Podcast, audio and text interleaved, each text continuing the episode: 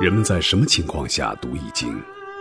当你身处困境之中，当你以往所学的全部书本知识和你所积累的全部人生经验都不能让你走出困境时，易经能够给你意想不到的智慧和忠告。欢迎您收听由北京周易研究会创办人徐坤教授主讲的《六十四卦与人生》。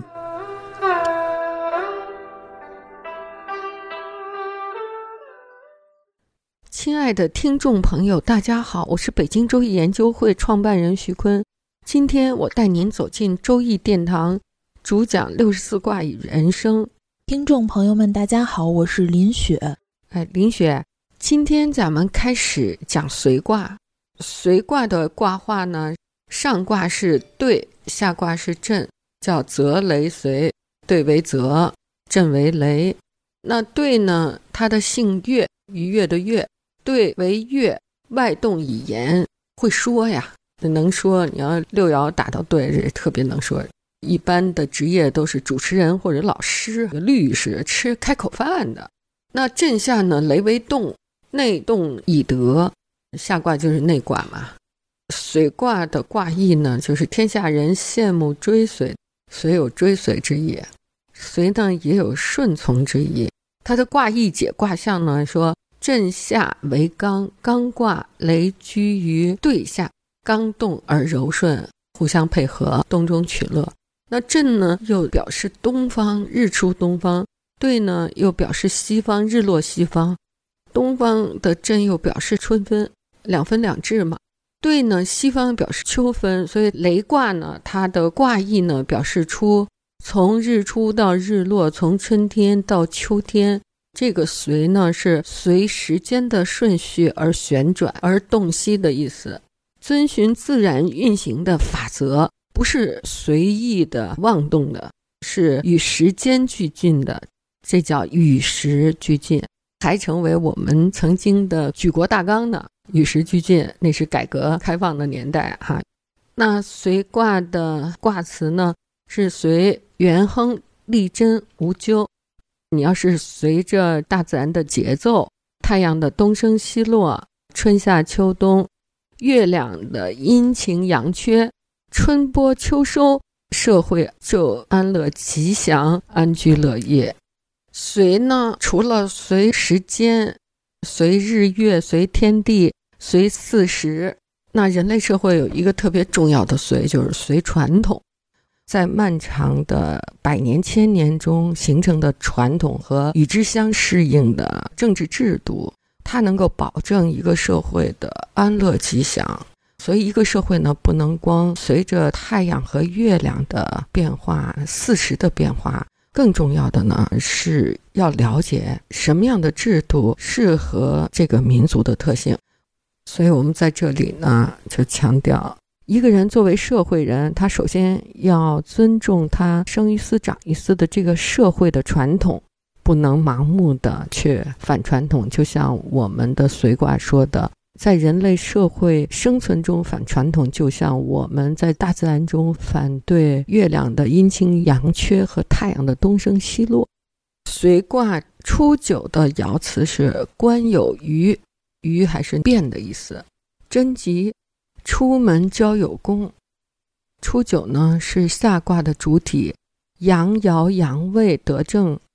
爻辞的意思呢是在自己的门族里很难建功立业，应该走出门，与人交往反而更容易成功，到更广大的社会上去创业，才能获得更大的成功，叫出门交友功。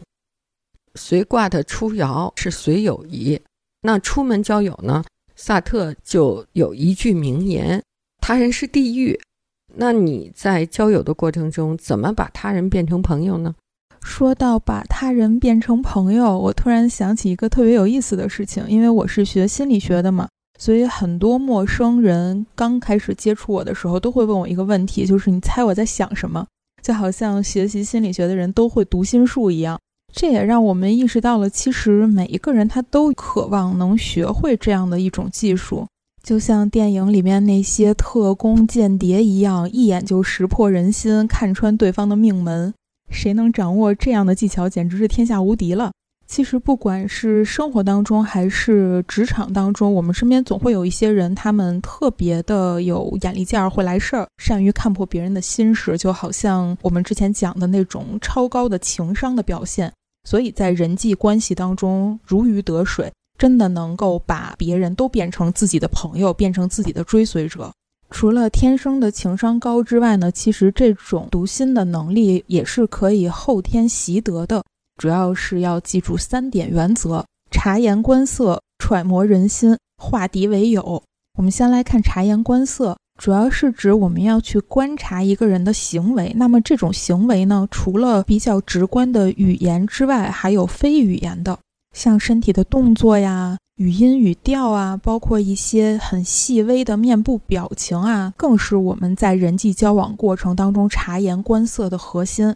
在表达的时候，我们的大脑可以控制我们的语言，让你说你想说的话。但是身体语言其实是内心深处的一种感觉和情绪，它是很难被控制的。比如你发现一个人说话，他的眼神是向左看的，那说明他现在是在回忆；如果是向右看呢，那则代表他在思考。这个时候的思考很有可能是在思考怎么说谎话。看一个人笑的是不是真的开心，要看眼角有没有变化。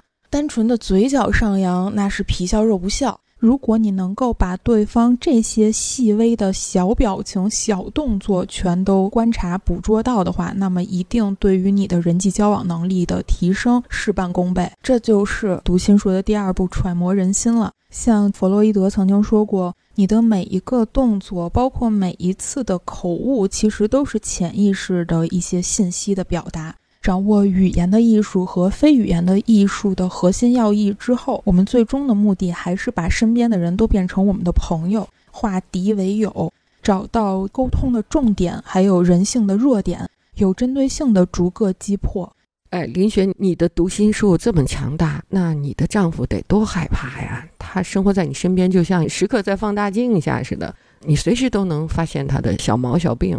你教的这种设一个顺势思维的局、读心术、沟通达人和几种沟通的屠龙术，都是特别有效的。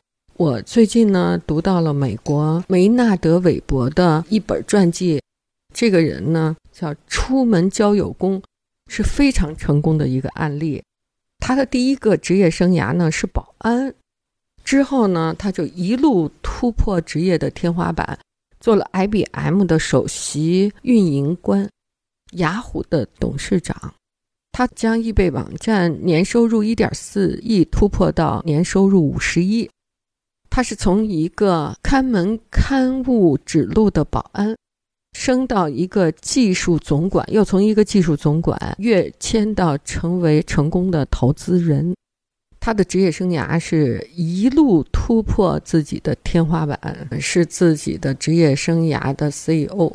在选择职业的时候呢，有的人诉求的是长远的发展、个人的成长，而有的人呢，他更看重的是眼前的利益。那这些眼前的利益包含什么？比如说离家近不近啊，福利待遇怎么样啊，等等。那只有选择第一种的人，才能够使自己不断的突破，才能成为自己的 CEO。上面呢，林林总总介绍了初九的爻辞。你走出家门，走出自己的原来的宗亲关系，单独闯社会的时候，怎么能够避免他人是地狱？怎么能够化敌为友的屠龙术？然后我们还举了一个成功的例子。下面我们就介绍六二。六二爻辞是细小子失丈夫，细小子这小子呢就指青年人，失丈夫呢就指成熟成功的大男人。因为六二呢就在初九的上边哈，要随呢只能择进而随。虽然九五它也是阳爻在中又中又正，但是因为距离九五的位置还差好几步呢。所以六二呢，就选择了它的下方的初九，择近择时相随，就是顺手能够够着的就随了。六二随初九，因为有立竿见影的效果哈，所以就贪图尽力，这叫得小子失丈夫，也把位置低的人叫小子，位置高的人叫大丈夫。就好像嫁人嫁了小子，失去了真正跟自己的发展相配的丈夫。我们看前段时间在网上传的沸沸扬扬的北大女孩包丽自杀事件，其因呢，就是因为北大的学生穆林汉对于他的女朋友包丽长期实施以爱情为名的虐恋。看完以后，真的觉得这个穆林汉内心特别的变态扭曲。就因为他的女朋友包丽之前谈过男朋友，并且发生过性行为，所以穆林汉就嫌弃她的身体不干净。然后通过各种手段在包丽身上复制与前男友的一些细节，不断的给包丽洗脑，对她进行精神上的控制，让包丽认为自己要为自己犯的这些错误买单。我就是低人一等的，我就是肮脏的、不干净的，我就是穆林汉的奴隶，是他的一条狗，不断的去贬低自己，去崇尚对方至上。他控制包丽到什么程度？最后包丽要叫穆林汉主人。为了男朋友怀孕堕胎，甚至要去切除输卵管，最后实在是受不了穆林汉的这种控制手段了，他选择服用大量的安眠药来结束自己的生命。一个本应该有大好前程和美好未来的姑娘，就这样被彻底毁了。网上有很多人就在讨论穆林汉的这种精神控制术，其实它是源于一种社交的技术，叫做 PUA，就是搭讪的艺术。那么。这个 PUA 在创立之初，只是为了能够帮助需要的人来迅速的获取人际关系上的推进，但是被一些居心不良的人加以改编利用之后，现在变成了以成功俘获多少女性为战绩，并且去驯化女性，达到情感控制的这种猎物猎艳的手段，甚至还有很多这样的专业培训课程，从几百到上万元不等。要真是像包丽这样亲了这样的小子，在求学期间遇到了这样的男友，那真的是太可怕了。谈个恋爱，把自己的命都搭上了。这个北大的包丽确实是一个恋爱悲剧，听了还蛮让人比听琼瑶故事还扎心哈。既然 PUA 已经被升华成一种技术了，所以我们就为了那些坠入爱河的人们。讲解它的原理，提供一种破解的方法。其实呢，PUA 的技术呢，在康德的认识论里，他是这样解释的：康德说呢，我们面对的物质体，在认识它的时候呢，与生俱来有先天的形式，叫时间和空间。物质体的刺激呢，我们的感官把它抓取过来，在时间中先后排列，在空间中呢是左右排列。形成了一个初级的主体加客体的统一的认识图片，它不是纯客体的样子，是根据你的进化的阶段，比如我们可见光，只有赤橙黄绿青蓝紫，太亮的看不见白哈，太黑的看不见黑，就看到那个中间光谱那一段，所以你的眼睛是在进化的过程中就能看到这些，耳朵是太高的分贝你听不到，太低的你也听不到。你也只能听到那个中间这一段，也是你的进化能够选择的。所以，我们的五官看到的东西呢，在这个与生俱来的认识形式、时间和空间的整理下，它已经不是纯客观的。纯客观没有。那在现在的大脑解剖呢，就发现人的记忆系统呢，它是有快照模块和故事模块。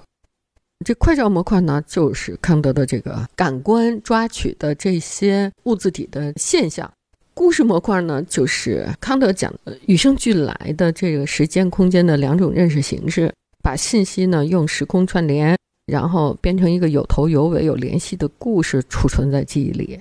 那 PUA 技术呢，正好用的是这个故事模块这个技巧。不停的用语言啊，或者用传统的习俗啊导入，然后变成有意义的、能够牵动对方的一种暗示。我们从大脑的生理和康德哲学的解释中呢，就可以破译这个 PUA 的技术。各位听众朋友，本期论题由北京周易研究会创办人徐坤教授亲自答疑。答疑热线：幺三三零幺幺二三二六五，八零零八幺零零二七七。